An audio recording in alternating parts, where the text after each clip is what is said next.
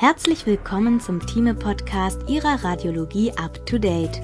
Heute mit einem Beitrag zu Kranielle CT-Perfusion beim Schlaganfall und über den Schlaganfall hinaus von Christian Riedel.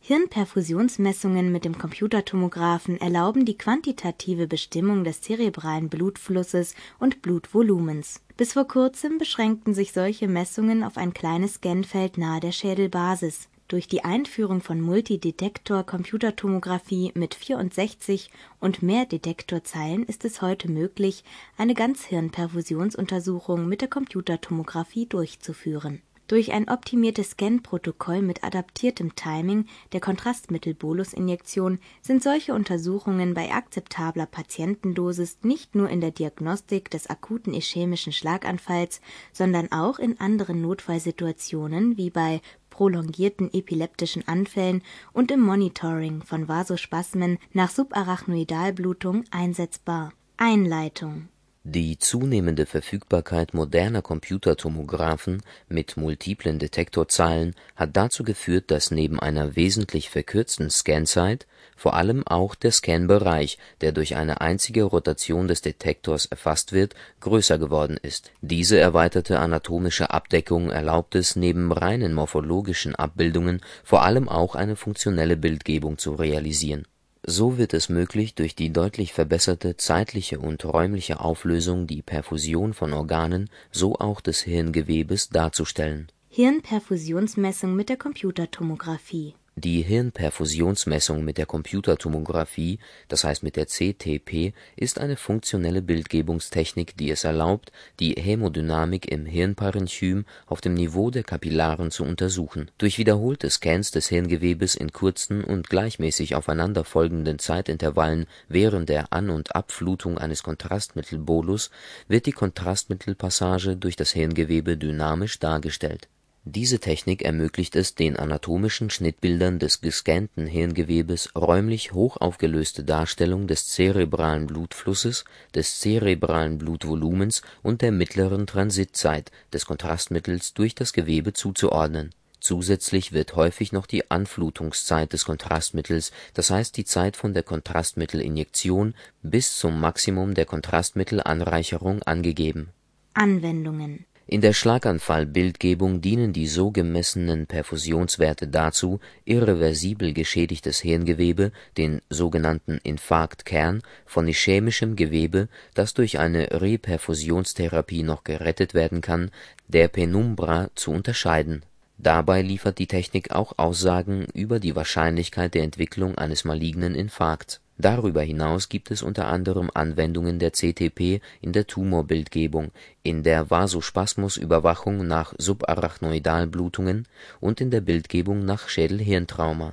Strahlendosis Trotz der umfangreichen Einsatzmöglichkeiten der CTP ist diese Methode nicht unumstritten Aufgrund der notwendigen dynamischen CT-Datenakquisition besteht das Risiko einer Akkumulation einer erheblichen Strahlendosis, kürzlich wurde in der Literatur berichtet, dass Patienten mit inakzeptabel hohen Strahlendosen im Rahmen von Hirnperfusionsmessung in der Computertomographie belastet wurden. Diese Vorfälle hatten Untersuchungen zur klinischen Implementierung von CTP-Protokollen zur Folge, und es wurden daraus Empfehlungen für die klinische Praxis abgeleitet im folgenden Abschnitt soll zunächst dargestellt werden, wie eine CTP-Messung mit akzeptabler Strahlendosis über einen ausreichend großen Scanbereich durchgeführt, ausgewertet und schließlich interpretiert wird. Danach wird eine Reihe unterschiedlicher Anwendungen der CTP-Technik vorgestellt.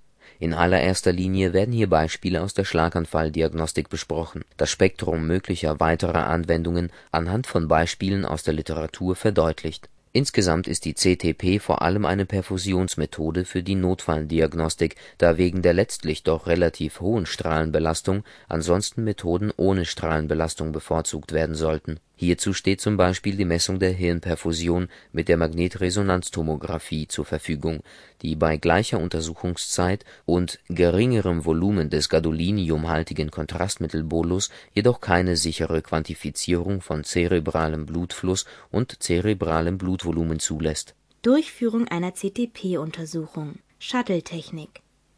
Prinzip Grundsätzlich wird bei der CT-Perfusionsmessung zwischen Verfahren unterschieden, die in einer konstanten Scanposition arbeiten (d. h. im Cine-Modus) und solchen, die während der Datenakquisition periodisch in zwei unterschiedlichen Scanpositionen arbeiten (d. h. in der Shuttle-Technik im Cine-Modus ist der untersuchte Scanbereich entlang der Körperachse des Patienten nicht länger als die Detektorbreite des Scanners und somit in der kraniokaudalen Ausdehnung in der Regel sehr stark eingeschränkt. In der Shuttle-Technik ist es möglich, den Scanbereich auf die doppelte Detektorbreite auszudehnen der Patient wird zwischen einzelnen Scans abwechselnd jeweils um die Detektorbreite des Scanners nach kaudal bzw. kranial gefahren, so dass alternierend Daten zweier unmittelbar benachbarter Volumina akquiriert werden mit dieser Technik ist es zum Beispiel möglich, bei einer Detektorbreite von nur 4 cm die gesamte Scanstrecke auf 8 cm zu verlängern und somit eine Hirnperfusionsmessung des nahezu gesamten supratentoriellen Hirngewebes durchzuführen. Eine solche Messung ist sonst nur im Cine-Modus mit modernster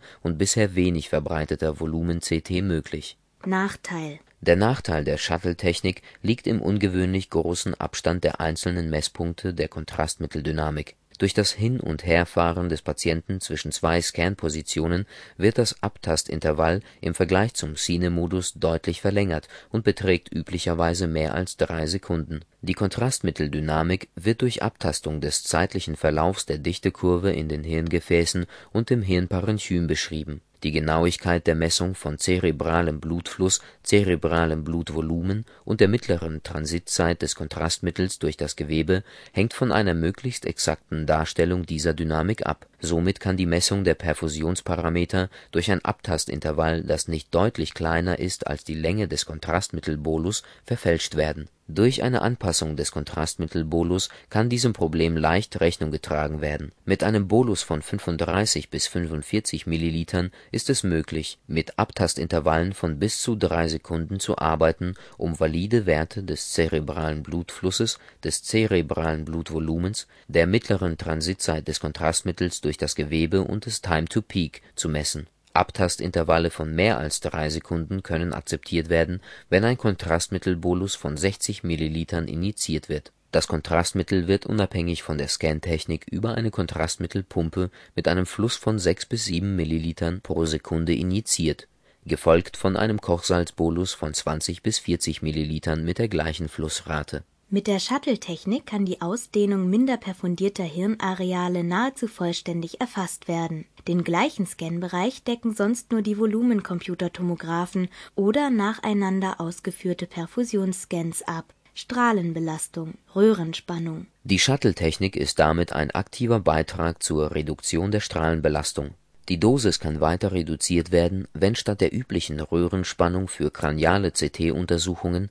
von 120 bis 140 kV eine Röhrenspannung von 80 kV ohne Anhebung des Röhrenstroms verwendet wird. Das Signal der CTP-Messung wird hierdurch nicht reduziert, da diese als Kontrastmitteluntersuchung von der effektiveren Absorption der niederenergetischen Strahlen durch das jodhaltige Kontrastmittel profitiert. Im Vergleich zu einer kranialen CT-Untersuchung können bei einer CTP-Messung Abstriche hinsichtlich Auflösung entlang der Körperachse gemacht werden. Eine rekonstruierte Schichtdicke von einem Zentimeter ist durchaus akzeptabel, so dass eine Reduktion des Röhrenstroms möglich ist.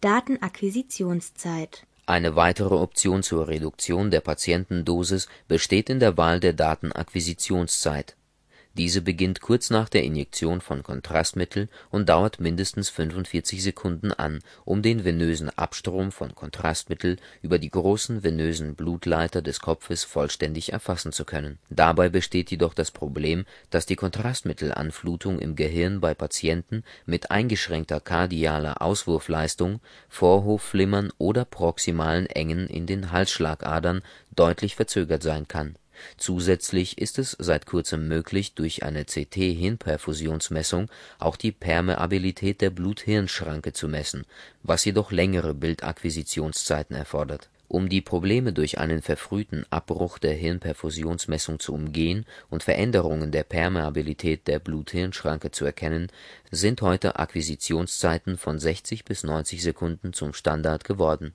Bei langen CTP-Akquisitionszeiten zur Untersuchung der Blut-Hirn-Schranke kann die Strahlenbelastung reduziert werden, indem die Abtastrate etwa nach 60 Sekunden Untersuchungszeit deutlich verringert wird.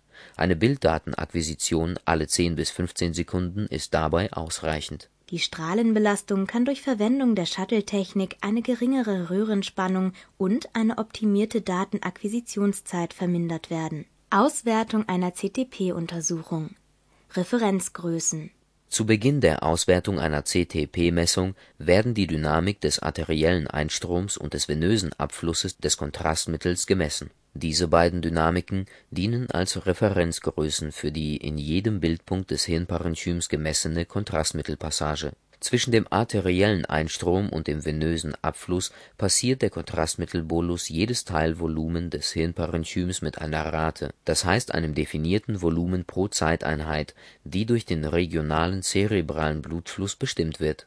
Der Wert des zerebralen Blutflusses jeder kleinen Volumeneinheit im Hirnparenchym kann auf verschiedene Weise aus der dort gemessenen Dynamik des Kontrastmittelbolus und der Dynamik des arteriellen Einstroms bestimmt werden Unabhängig von den Referenzgrößen Dynamik des arteriellen Einstroms und venöser Abfluss des Kontrastmittels ist nur die Time-to-Peak-Messung, die sich sehr einfach als Zeitspanne zwischen Kontrastmittelinjektion und dem Maximalwert der Kontrastmittelanflutung messen lässt. Dieser Parameter lässt jedoch leider keine quantitative Bewertung des zerebralen Blutflusses oder des zerebralen Blutvolumens zu.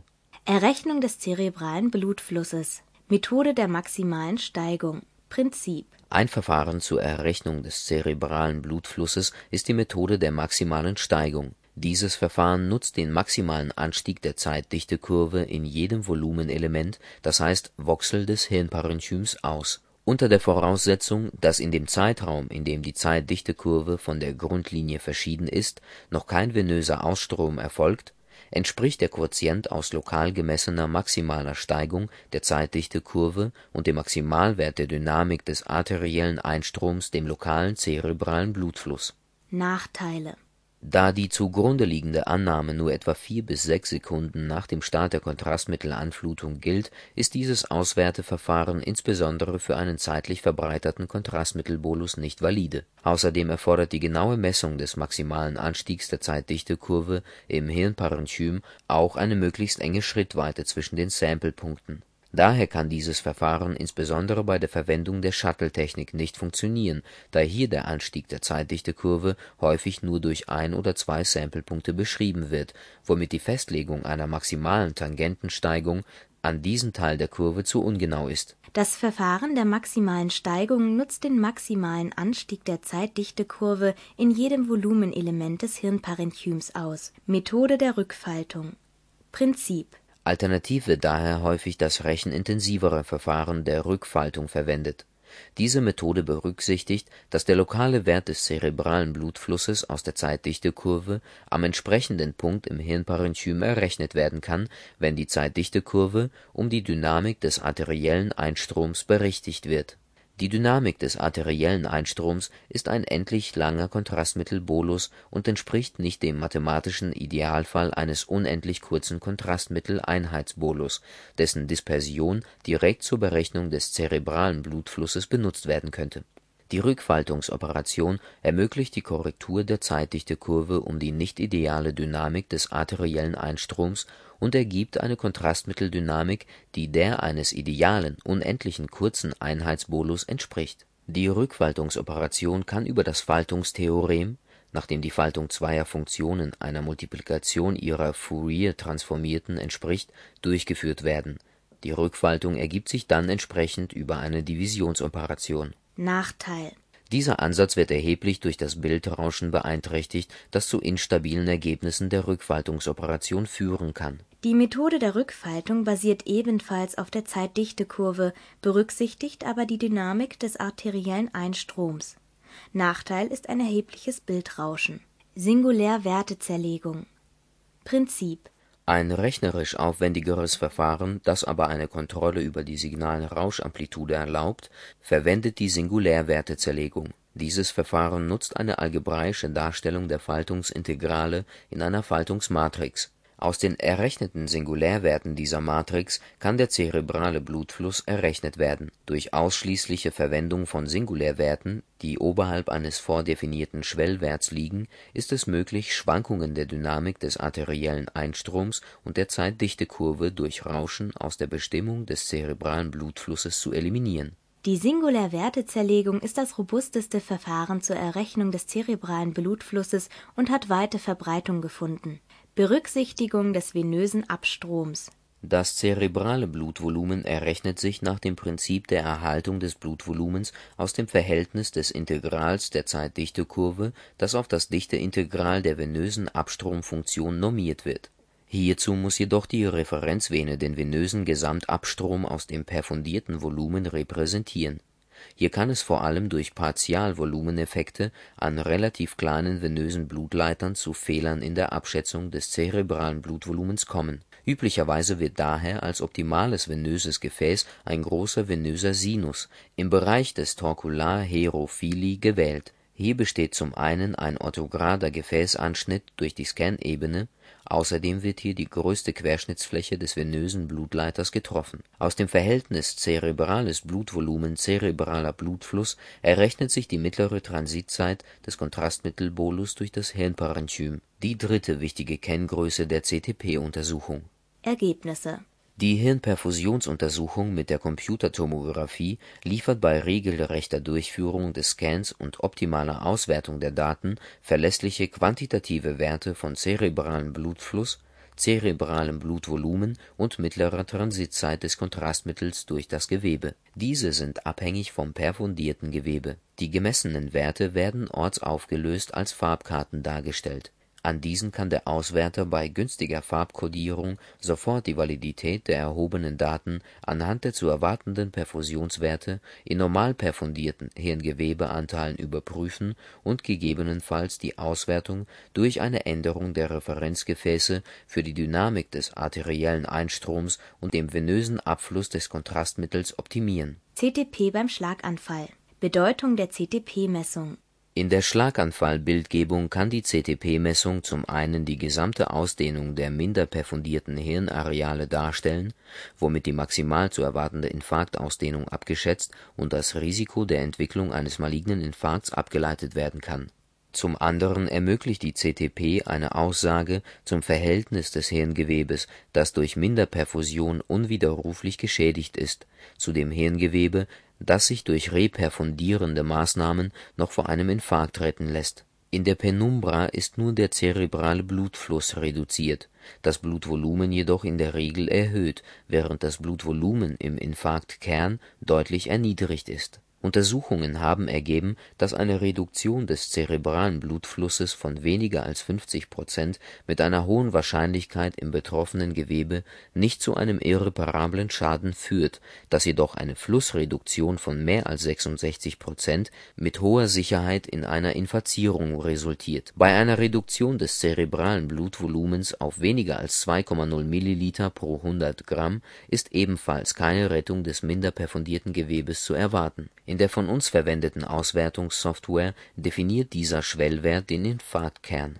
Ist das zerebrale Blutvolumen nur wenig reduziert, das heißt maximal 50 Prozent, ist ein irreparabler Schaden unwahrscheinlich. Bei einer Reduktion von mehr als 66 Prozent oder auf weniger als 2,0 Milliliter pro 100 Gramm dagegen so gut wie sicher. Prognose in Hinblick auf die Verwendbarkeit der erhobenen Messungen für eine Prognose sind im ischämischen Schlaganfall zwei Situationen zu unterscheiden. Wiedereröffnung des Gefäßes Ist es durch eine systemische Lyse mit RTPA ein invasives mechanisches Rekanalisierungsverfahren oder durch eine Kombination beider Methoden möglich, das verschlossene hirnversorgende Gefäß frühzeitig wieder zu eröffnen, sollte sich der demarkierte Infarkt in Kontrollaufnahmen nach der Therapie in Größe und Konfiguration nicht wesentlich vom initial mittels CTP gemessenen Infarktkern unterscheiden der demarkierte Infarkt darf dabei etwas ausgedehnter sein als das durch die CTP prognostizierte Infarktareal,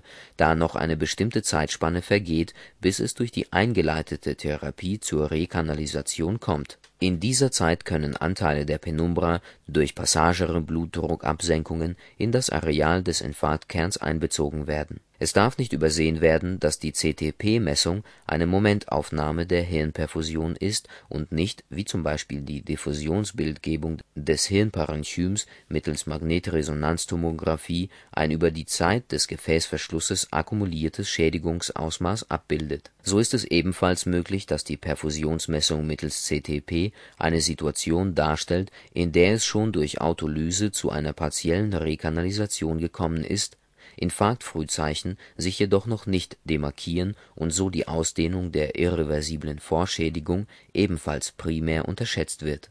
Rekanalisation nicht möglich. In einem zweiten Szenario ist eine Rekanalisation des verschlossenen hirnversorgenden Gefäßes nicht möglich in diesem Fall wird mit großer Wahrscheinlichkeit neben dem Infarktkern ein wesentlicher Anteil der Penumbra über ein längeres Zeitintervall infarzieren. Überschreitet die Ausdehnung der Penumbra einen Schwellwert, der in früheren Studien mit einem Volumen von etwa 78 Millilitern angegeben wurde, dann entwickelt sich ohne frühzeitige Rekanalisation ein maligner Infarkt der aufgrund der schnell voranschreitenden Schwellung des Hirngewebes druckbedingt zum Untergang der dem Infarkt unmittelbar benachbarten Areale führt. Hierbei kommt es dann durch diese Kettenreaktion zu einem Infarktwachstum, das deutlich über die Grenzen der initial abgeschätzten Penumbra hinausreicht. Und über den Schlaganfall hinaus. Die CTP-Messung wird insbesondere durch die vermehrte Verfügbarkeit der MDCT und die hierdurch ermöglichte Hirnperfusionsmessung im nahezu gesamten supratentoriellen Hirngewebe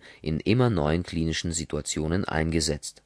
Unter Berücksichtigung der schon oben erwähnten Problematik der relativ hohen Strahlenexposition durch die CTP handelt es sich dabei hauptsächlich um klinische Notfallsituationen. Indikationen Vasospasmen nach Subarachnoidalblutung die CTP kann in der Diagnostik oder Verlaufskontrolle von Vasospasmen nach Subarachnoidalblutungen eingesetzt werden. Die Vasospasmusdiagnostik mittels CTP ist jedoch wesentlich komplizierter als die Diagnostik des akuten ischämischen Schlaganfalls. Referenzarterie bei Spasmen der Hirnbasisgefäße, zum Beispiel als Folge einer Aneurysma-Blutung, kann die Referenzarterie, die die Dynamik des arteriellen Einstroms bestimmt, selbst durch Spasmen eingeengt sein, so dass sie als Referenzgefäß möglicherweise zu einer Unterschätzung der Schwere nachgeschalteter spasmusbedingter Stenosen führt. Ein Verfahren zur Auswahl eines optimalen Referenzgefäßes oder ein Korrekturalgorithmus wurden bislang nicht beschrieben Prozessdynamik. Auch ist in der Momentaufnahme der Vasospasmen der hirnversorgenden Gefäße die Dynamik des stenosierenden Prozesses nicht zu erkennen. Die Bedeutung von Minderperfusionen, die zu einem einzelnen Zeitpunkt gemessen werden, ist in Hinblick auf eine Beurteilung des Infarktrisikos bislang unklar. Engmaschig wiederholte CTP-Scans sind aufgrund der hierbei kumulierenden Strahlendosis problematisch Dennoch ist dieses Verfahren geeignet, bei Patienten mit stattgehabter Subarachnoidalblutung und dem klinischen oder dopplersonographischen Verdacht auf Vasospasmen als Filter vor einer invasiven Katheterangiographie zu funktionieren. Hierfür hat es sich bewährt, wenn Perfusionsdaten aus der vasospasmusfreien Zeit, das heißt im ersten bis sechsten Tag nach der Subarachnoidalblutung, als Vergleichsdaten vorliegen bei Verdacht auf Vasospasmen wird dann erneut eine CTP durchgeführt und beim Nachweis minder perfundierter Hirnareale dann die Indikation zur Angiografie und gegebenenfalls interventionellen Vasospasmustherapie gestellt. Differentialdiagnose Ischämie-Krampfanfall Kürzlich wurde berichtet, dass die CTP genutzt werden kann, um iktale Ereignisse von einem akuten Schlaganfall zu unterscheiden die bei epileptischen Krampfanfällen typischen Veränderungen der zerebralen Perfusion reichen häufig über die Grenzen vaskulärer Territorien hinaus, so dass man hierdurch auf die Genese der Klinik schließen kann. Darüber hinaus kann beim nicht-konvulsiven Status epilepticus die Diagnosestellung aufgrund typischer Änderungen der kortikalen Perfusion deutlich beschleunigt werden Neuroonkologie. In der Neuroonkologie wird die CTP eingesetzt, um durch regional erhöhte Werte des zerebralen Blutvolumens das Mikrogefäßbett intraaxialer Tumoren sogar intraoperativ sichtbar zu machen, um so Tumorgrenzen für die Operationsplanung eindeutig identifizieren zu können. Bei Kontraindikationen zur Magnetresonanztomographie